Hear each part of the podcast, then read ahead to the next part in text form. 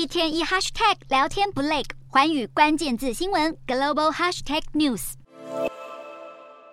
美国众议院八日举行首场新冠溯源听证会，由共和党组成的调查小组指出，有越来越多证据表明，新冠病毒的散播是源自于实验室的外泄。美国前 CDC 主任瑞菲德也出席作证，表示这个说法的可能性极大。瑞菲德质疑，可能是实验人员在进行功能增益研究时，刻意提升病毒传播能力来观察病毒特性，却在过程中不慎导致病毒外泄。瑞菲德和其他出席的证人都呼吁，应该对相关事件进行更深入的调查，同时也不断点名中国武汉很可能就是病毒的发源地。虽然美国 FBI 和能源部先前也警告，新冠病毒可能源自中国实验室外泄，不过美国国家情报局办公室近期重申，情报机构对于病毒的源头还尚未达成共识。情报局办公室指出，所有情报机构经过评估后，都认为有两个假设能为病毒起源做合理的解释：一个是在自然情况下被动物传染，另一个是实验室的相关意外。不过目前相关调查还在进行当中，究竟病毒是来自什么地方，还有待商榷。